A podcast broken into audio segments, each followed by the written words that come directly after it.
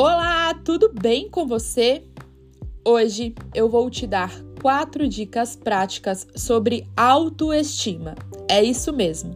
Para você que perdeu a live que eu fiz essa semana com a psicóloga Cíntia, nós falamos sobre como elevar a sua autoestima. Então, eu resolvi trazer quatro dicas práticas para te ajudar ainda mais. Eu sou a psicóloga Renata Oliveira eu sou especialista em terapia cognitivo-comportamental, sou psicóloga clínica e esse é o meu, o seu, o nosso podcast Desvendando o seu autoconhecimento. Então, bora lá? A autoestima é diretamente proporcional ao quanto a gente se orgulha das nossas ações e o quanto a gente se ama. Você sabia disso? Se orgulhar das suas ações diárias é a, é a forma mais fácil de você construir uma autoestima mais saudável. Então, é muito importante que você se atente para isso. E é isso que tem a ver com as nossas quatro dicas de hoje. A primeira delas tem a ver com autoconhecimento. É impossível a gente amar alguém que a gente não conhece, não é mesmo? Então, você tem que ter bastante clareza dos seus pontos fortes, das suas qualidades e saber aquilo que você faz bem e aquilo que você não faz tão bem assim. E isso não quer dizer que você tem que ter a pretensão de ser perfeita, porque todo mundo tem coisas boas, qualidades e tem defeitos. E ser perfeito está muito longe de ter uma autoestima elevada. Pessoas confiantes, pessoas com autoestima boa, pessoas maduras, elas conseguem reconhecer com muita facilidade aquilo que elas são boas. Então, elas focam em melhorar ainda mais aquilo que elas são boa. E com isso, aquelas coisas que elas são não tão bem assim vão melhorando conforme o hábito. É bom você saber das suas limitações, do que você pode e do que você não pode exercitar. É buscar desenvolver essas limitações. E eu diria para você que é muito mais fácil você focar em melhorar ainda mais as suas qualidades e seus pontos fortes do que ficar focando nos seus pontos fracos. Então, esse é o primeiro ponto: é investir em autoconhecimento. O segundo passo pode parecer muito simples, eu sei, mas não subestima ele. É organizar a sua rotina. Lembra que eu sempre falo que a nossa autoestima está diretamente proporcional ao quanto a gente se orgulha das nossas ações. Você organiza sua rotina diariamente? Busca ter um dia a dia mais produtivo? Você sabia que isso pode te ajudar a chegar no final do dia e aí você coloca lá a cabeça no travesseiro e fala: Nossa, hoje eu dei o meu melhor nesse dia. Mas se você não se organiza, se você não tem um planejamento, o que, que você fala quando você deita na cama? Nossa, hoje eu não consegui fazer nada. Tinha um monte de coisa para fazer e eu acabei não fazendo nada. Pois bem, ter uma rotina organizada, uma agenda, um bloco de notas. Pode até deixar no seu celular. Vai te ajudar e muito a chegar no final do dia e ter um dia mais produtivo, sabe? Que você possa se orgulhar. Caracas, hoje o dia foi puxado, mas eu dei conta de fazer tudo.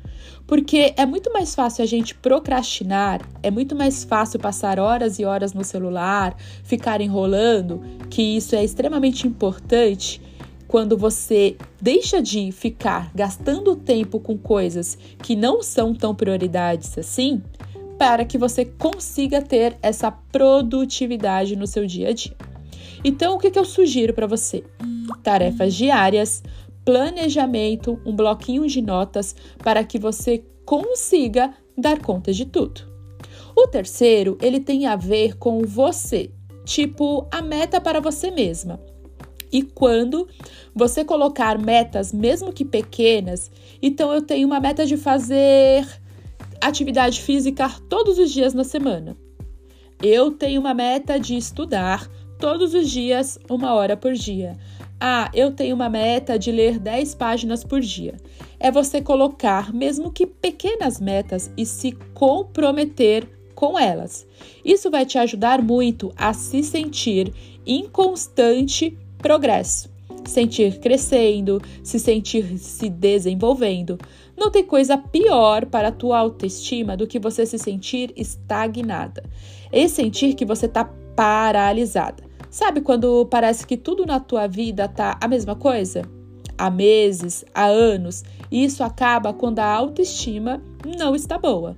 Então, hoje eu quero te ajudar com essas dicas práticas, que é colocar pequenas metas e cumpri-las. Não vai adiantar você fazer as pequenas metas e não colocar em prática. E isso vai te ajudar a se ver de uma forma diferente. E a tua autoestima vai sim ter um efeito muito bacana. A quarta dica, ela tem a ver com você aceitar aquilo que você não pode controlar. Então, tem muitas coisas na nossa vida que a gente tem controle e que a gente pode botar metas e a gente vai lá e faz.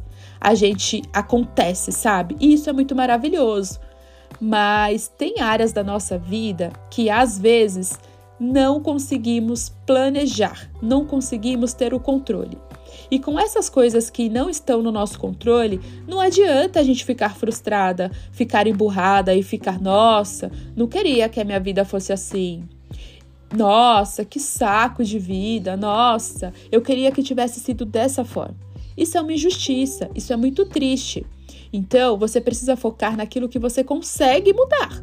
É aceitar e ter uma mudança porque a autoestima ela se envolve e se desenvolve a partir daquilo que você faz. A gente pode olhar para a nossa vida e para as coisas que a gente não tem controle e falar, cara, podia até querer que fosse, que fosse diferente. Mas se eu não tenho controle sobre isso, eu vou tirar o aprendizado que eu puder dessa situação e eu vou fazer o melhor que eu puder. E eu vou seguir em frente mesmo que essas coisas não estejam do jeito que eu gostaria.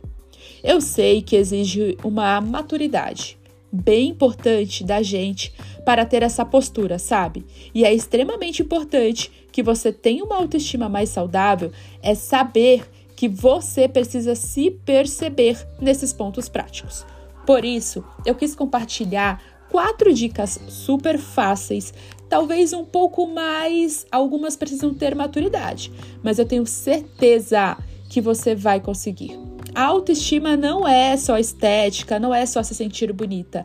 Ela tem a ver com a nossa aparência de dentro para fora também.